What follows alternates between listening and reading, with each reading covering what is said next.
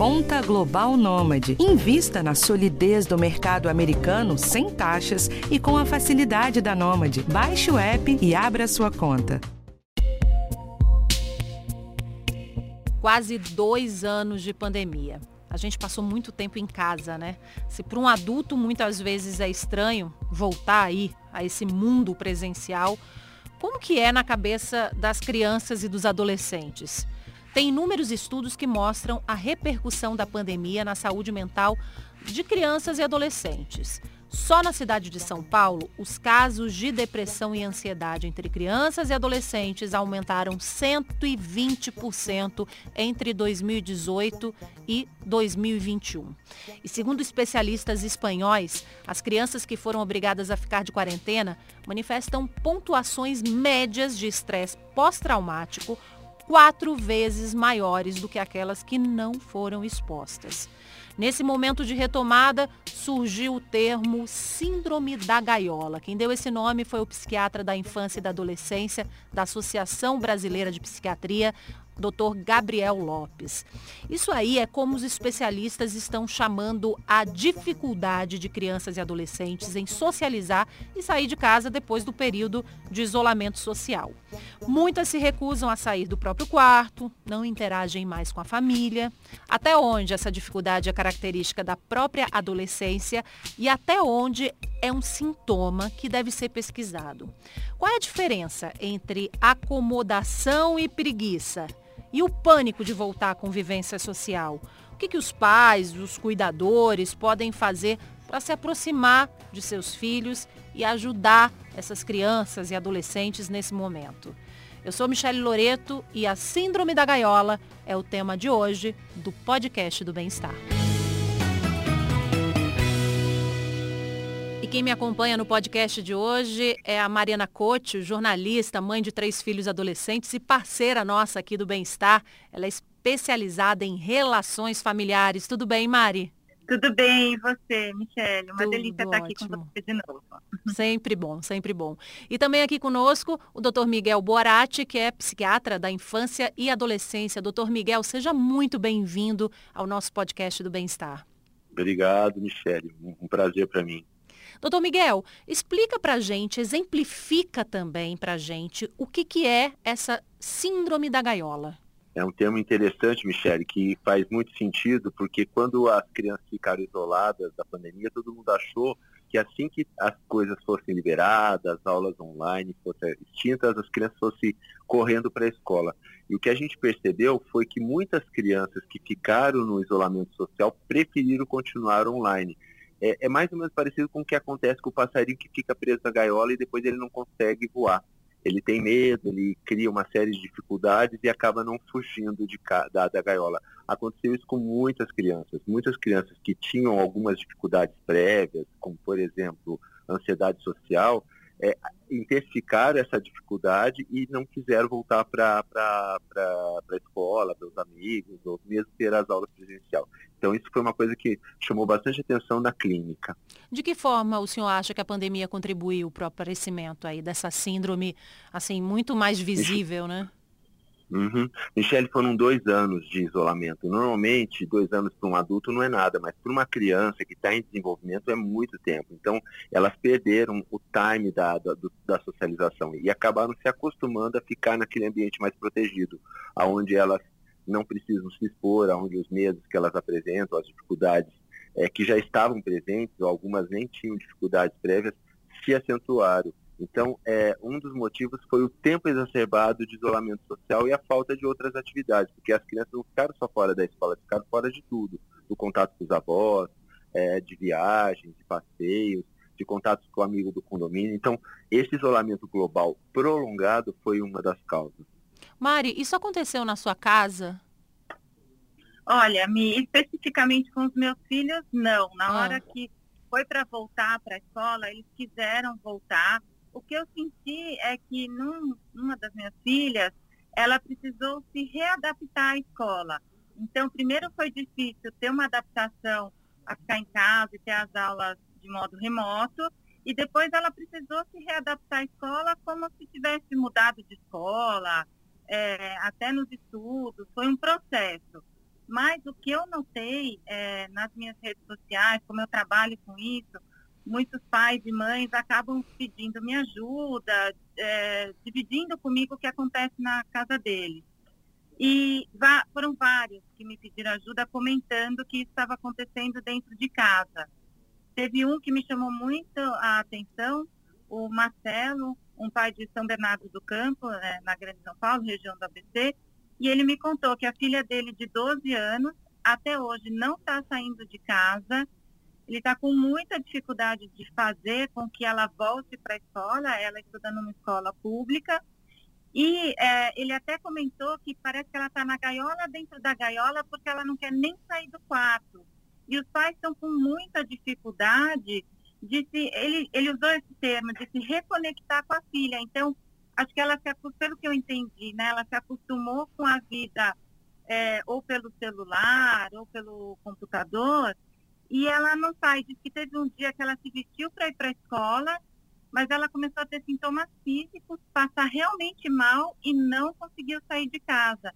Então, eu imagino até, doutor Miguel, que seja mesmo um, um problema que precise de ajuda para que essa, você vê, 12 anos, né, uma pré-adolescente aí, mas para que ela volte a, a, a ser uma criança e a ir para a escola, porque se ela tem até sintomas físicos, não é uma frescura, né? Não é uma uma manha de adolescente, acho que vai além disso.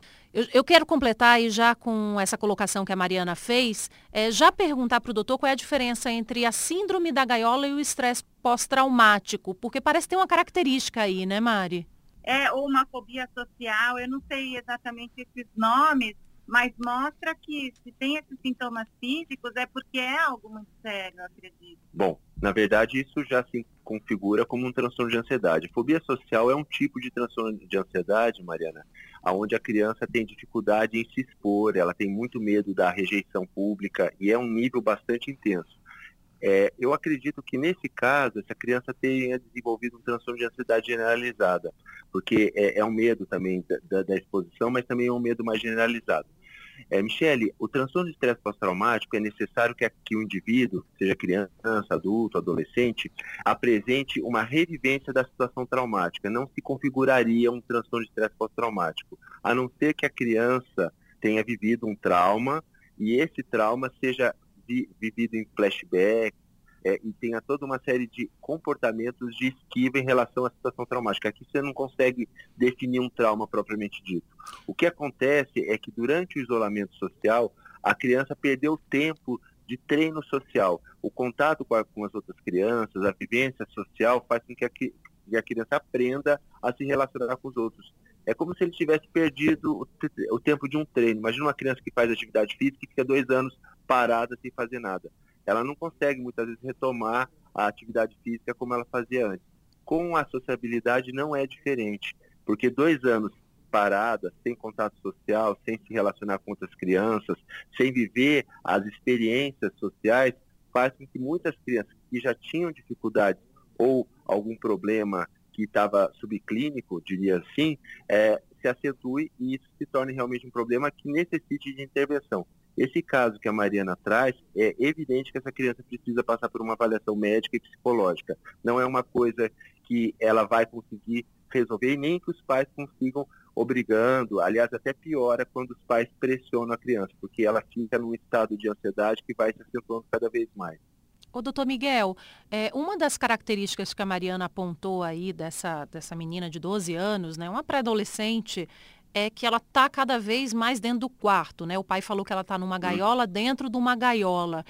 Eu fico imaginando quem tem filho adolescente fica pode até ficar na dúvida, né? Se é a síndrome da gaiola, se é aquela coisa do adolescente querer se trancar no quarto. É, como é que o pai, a mãe faz para perceber os sinais, assim? Por exemplo, num adolescente primeiro, aí depois a gente fala da criança porque tem diferença, né? Então, Michele, é importante a gente diferenciar, porque uma criança, aliás, vamos pensar no adolescente, ele tem uma tendência a ficar mais isolado, mas ele fica em contato com o grupo. Ele não se recusa a estar na interação social, ele se isola mais da família. É, é até um momento de busca da, da construção da própria identidade. Então, é um processo natural o adolescente ficar mais no seu quarto, mas com as suas coisas. O que acontece com a criança que está nesse processo de isolamento intenso é que ele se isola inclusive dos pares. Ele não quer, por exemplo, se encontrar com amigos. E ele utiliza a, a pandemia para justificar o medo de se contaminar. Eu tenho na minha prática clínica, inclusive na minha, na minha, nas minhas relações pessoais, adolescentes que estão com essa, esse comportamento bastante acentuado, que é, que é muito preocupante. Porque sem uma intervenção específica, seja com tratamento psicológico, seja com orientação parental, seja com, às vezes, alguns casos, com medicação apropriada, essas crianças, esses adolescentes não vão conseguir voltar, porque é muito mais acentuado do que aquilo que a gente percebe do adolescente típico que, que se isola naturalmente. Uhum. Na criança, quais são os sinais? Normalmente os sinais são medo, então a criança começa a ficar mais assustada, com mais medo, a tendência de querer dormir com os pais, a, que, a tendência de não querer se afastar das figuras parentais. Então é muito comum a gente ver ansiedade de separação, a gente vê é, sintomas físicos, mais até do que no adolescente, você vê queixas físicas, é, de dores, às vezes um comportamento opositor. No adolescente, você vai ver muitos sinais que lembram uma depressão, uma tristeza, uma anedonia, que é a perda de capacidade de sentir prazer, e muito de é, ansiedade social e a tendência de, de auto-julgamento, autocrítica. Então, a, a, a diferença às vezes é, é essa na criança você vê muito mais sintomas comportamentais e físicos e no adolescente mais sintomas emocionais. Ô Mari, a sua experiência foi com uma das suas filhas, né? Você tem três filhos, foi com uma filha e você falou de uma não vontade dela, né, de ir para a escola. É, na verdade, ela tinha sim vontade de ir para a escola, de sociabilizar. O que eu notei, acho que nela, é, talvez uma outra, porque acho que cada criança é, encarou algo diferente Sim. aí. No caso dela, foi uma readaptação à escola. Então, ela se acostumou a estudar no online, a fazer as lições no online, e na hora que ela se viu novamente no ambiente escolar, de precisar estudar e fazer as lições em sala de aula, ela enfrentou uma, uma dificuldade escolar. Isso acabou acontecendo com ela uhum. como se ela tivesse, como eu disse, mudado de escola, ou se ela precisasse ainda de, uma, de um período de adaptação. Um estranhamento, né? É, acho que assim como eles tiveram um período de adaptação na hora que foi para o remoto, e nem todos se adaptaram, porque eu sei de colegas que acabaram se desvinculando da escola, uhum. é, na hora de voltar teve isso. E o que eu notei também, me, pelos relatos que me chegaram de pais e mães, é que isso está acontecendo independentemente de classe social. Está acontecendo também, é, assim, tanto com crianças que tiveram acesso ao ensino remoto, tanto com crianças que não tiveram acesso ou porque não tinham internet. Eu recebi relatos é, de diferentes partes do Brasil, de diferentes classes sociais, é, com pais com essa preocupação. Então, não sei se o doutor Miguel notou isso também em consultório, mas não é algo específico de um grupo. Eu acho que é um pouco generalizado. Assim. Exatamente, é, é, exatamente isso que a Mariana está falando. A, a, a, o sofrimento psicológico, ele não escolhe classe social. E nesse período de intensa mudança, quando você fala, Mariana, que houve um período de adaptação, houve, porque na verdade eles não voltaram para a mesma escola. Alguns colegas saíram, professores mudaram, eles pararam por muito tempo. Então, para o adolescente, dois anos é um período muito longo. Para nós, não. É, quem voltou para o trabalho presencial encontrou mais ou menos a mesma estrutura. Agora, para o adolescente, eles encontraram uma outra estrutura e eles mudaram. Em dois anos a gente muda muito a forma de pensar, a forma de agir, a forma de sentir. Então é isso que a gente tem que ter claro. Para o adolescente, para a criança também, é, esse período de, de, longe da escola fez com que eles realmente estivessem voltando para uma escola diferente. Ô doutor, uhum. essa dificuldade, né, esse estranhamento que a Mari falou, né, é, tanto uhum. na hora de se acostumar com a aula online, isso todos nós tivemos, né, com reuniões online também. E aí agora essa, essa, esse estranhamento na hora de voltar. Isso é síndrome da gaiola ou não? Só para quem está ouvindo a gente entender bem se estiver passando pela mesma situação, né? O estranhamento não, Michele. O que eu poderia chamar de síndrome da gaiola, apesar de não ser uma nomenclatura científica, é, é, é o quadro psiquiátrico associado ao retorno. Então, é, que aí ocorre uma recusa. Ficar desconfortável, é, ficar com certo receio, mas depois conseguir enfrentar, não se caracterizaria na síndrome. Caracterizaria sim numa desadaptação temporária. Agora, eu chamaria de síndrome da gaiola a, quando você tem sintomatologias é, bastante é, intensas que impedem a criança ou o adolescente de retornar à sua rotina social, sua rotina escolar. E aí você vai precisar de intervenções mais específicas, às vezes intervenções de profissional especializado. Agora, doutor, qual a diferença dessa síndrome para timidez, por exemplo? Quem tem um filho mais tímido também, será que uhum. ele sofre mais para esse retorno? Eu diria que o tímido, Michele, é aquele que teria mais risco de desenvolver, porque ele já tem uma, um certo comportamento inibido. Ele teria mais risco de desenvolver essa, essa, essa síndrome. Uh, entretanto, a timidez ela não paralisa. Essas crianças que apresentam a, a, síndrome, mais uma vez voltando a falar, não é uma síndrome cientificamente descrita, mas ela pode ser considerada é, para facilitar a comunicação, eles precisarão de uma intervenção. Por quê? Porque o nível de ansiedade é muito mais exagerado, é muito mais exacerbado, é muito mais é, comprometedor, né? causa muito mais sofrimento, tanto para a criança quanto para os pais. Os pais ficam muito angustiados. E aí você precisa considerar os pais no atendimento. Uhum. Agora, Mari, com toda a sua experiência né, né, em relação a relações familiares, como é que você acha que dá para chegar numa criança, num adolescente, conversar sobre isso, né, iniciar é, o entendimento sobre o que está acontecendo, até entender se é a síndrome da gaiola ou não, ou qualquer outra questão? É, você sabe que esse é um, é um desafio, porque o que eu noto dos pais e mães que, que, que batem papo e que colocam lá a situação, é que é a dificuldade de estabelecer um diálogo com esses filhos, tanto que eles acabam desistindo, é, porque pede para sair do quarto para jantar, por exemplo, e o adolescente se recusa, ou a criança, acho que mais o adolescente, né? Então, como é que você faz? Você vai obrigar, você vai arrastar? Eu, eu sinto que é, tem essa dificuldade do diálogo, então talvez é, quando a gente fala diálogo, parece tão se falar, ah, tenta, conversar, mas não é tão fácil assim. Por isso que eu acho que ao identificar que você não está conseguindo se conectar, esse pai até falou que queria me reconectar com a minha filha, aí eu acho que precisa mesmo buscar essa ajuda, porque é nitidamente tem um sofrimento aí. E outra coisa, você comentou sobre estresse pós-traumático, e o que eu notei também,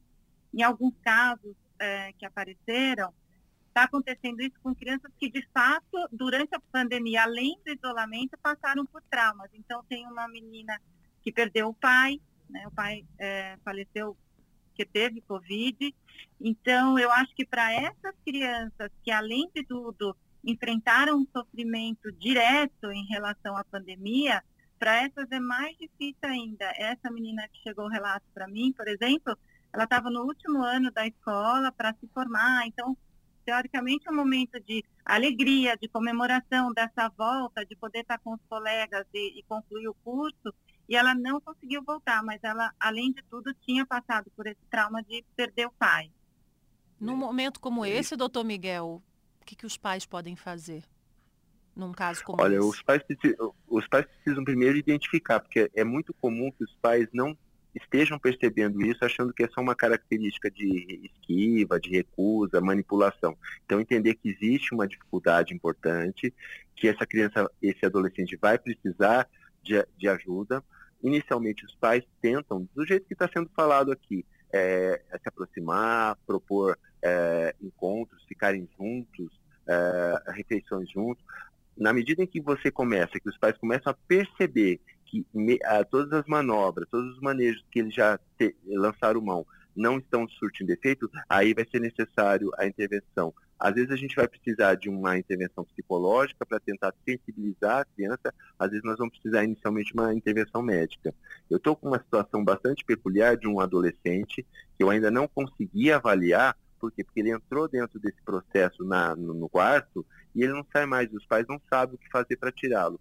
A gente está tentando é, algumas estratégias, tem um psicólogo no caso, inclusive, para tentar sensibilizar o adolescente para que ele possa vir para a consulta, porque nem assim eles estão conseguindo trazê-lo para o atendimento. É bastante complicado nos casos mais extremos. Então, quando você tem um caso que demonstra muita dificuldade e resistência, esse caso vai precisar de uma intervenção específica. E forçar não adianta, né, doutor? Forçar não adianta, porque se você forçar, você vai acentuar a dificuldade que já está presente. Agora, doutor, adulto também tem síndrome da gaiola? O adulto ele já tem mais recursos desenvolvidos. Eu diria para você, Michele, que, que, o adulto que tem essa dificuldade acentuada, ele já vinha com, alguma, com algum quadro estabelecido, ou de fobia social, ou de transtorno de ansiedade generalizada. Ele já tinha algum quadro fóbico, ansioso, antes mesmo da pandemia ter se estabelecido. Então, eu não diria para você que a síndrome da gaiola poderia ser aplicada para adultos, porque os adultos, ou eles já desenvolveram todas as as competências sociais e estão se recuperando, estão retornando, ou eles já tinham uma dificuldade antes, dá para você classificar como um transtorno psiquiátrico propriamente dito. Eu chamaria de síndrome da gaiola uma coisa que você ainda não tem um diagnóstico psiquiátrico. Agora, doutor Miguel, é, quando a gente leva a síndrome da gaiola, essas dificuldades né, também de interação, para uma criança especial, uma criança, por exemplo, com hum. autismo, que já tem uma certa dificuldade né, de socializar, o que, que os pais devem uhum. fazer? Bom, os pais não devem suspender os atendimentos. Eu tive crianças com autismo que, quando houve a paralisação dos atendimentos presenciais, é, aquela dificuldade social que é característica do autismo, ela se acentuou e bastante. Então, muitas crianças regrediram. Então, é tentar não suspender as intervenções. Às vezes, por medo, os pais não quiseram que os terapeutas fossem em casa, fazer as atividades ou alguns terapeutas se recusaram por medo, por receio, a fazer o atendimento presencial. É, o ideal é que você não suspenda o atendimento ou retome assim que possível. Agora a gente está num momento de maior flexibilidade, já nesse ano a gente, mesmo quando a situação estava mais grave, os terapeutas estavam indo nas casas fazendo os atendimentos. Então é não parar o atendimento, porque essas crianças vão regredir dentro do processo de desenvolvimento, porque eles têm uma patologia é, de desenvolvimento mais grave. O papo está muito bom, mas a gente precisa terminar, então eu vou pedir primeiro para a Mari deixar um recado para os pais, avós, para quem tem criança e adolescente dentro de casa e pode estar tá passando por uma situação parecida ou na dúvida, né? É, olha, Mia, a gente sabe que é, nunca ninguém disse que seria fácil ser pai ou mãe, criar os filhos. Isso faz parte e foi né, a pandemia, todos nós vivemos. Então, acima de tudo, encarar com muita paciência, é, pensar que vai passar, a gente precisa estar atento, sim, aos nossos filhos e filhas, a esses sinais todos, e ajudar como a gente pode com o que está ao nosso alcance. O que não dá é para ignorar, eu acho, e achar que vai passar. Né? Acho que precisa ser feito alguma coisa. Então, primeiro é tentar esse diálogo, aproximar, tirar do quarto, com carinho, com paciência. E se vê que não está tendo sucesso, tem que buscar realmente ajuda profissional, é, como o doutor Miguel falou, né, seja de psicólogos, psiquiatras, às vezes outra pessoa da família pode tentar ajudar no primeiro momento também. Então é isso, é a gente ir atrás e sempre, porque todo pai e mãe quer o melhor para os filhos. Então, com, com amor a gente, a gente consegue, acaba conseguindo tirar eles dessa situação, mesmo que demore um pouco. Doutor Miguel?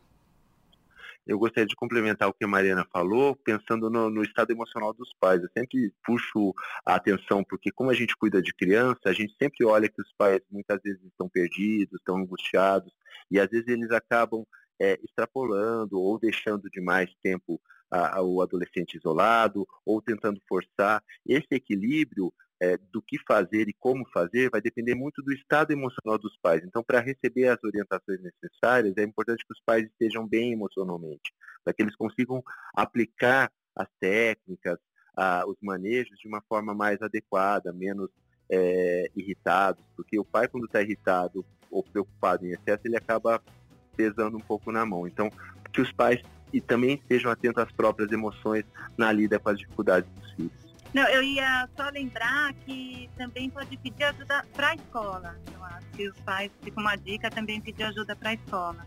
Muito bem. Se você que está ouvindo a gente gostou desse podcast, lembrou de alguém que precisa ouvir, é só compartilhar. Mariana Cote, jornalista, nossa parceira aqui do Bem-Estar, especializada em relações familiares. Muito obrigada, doutor Miguel Boarati, que é psiquiatra da infância e adolescente. Também muito obrigada por essas informações tão preciosas, viu? Obrigada, obrigada. Obrigada a você também que acompanha o nosso podcast do Bem-Estar. Toda quarta-feira tem assunto novo. Esse podcast teve o roteiro de Karina Doriva e Michele Loreto, gravação Rai Júnior, produção Ana Amélia Bazella e edição Guilherme Amatucci. Um cheiro e até a próxima.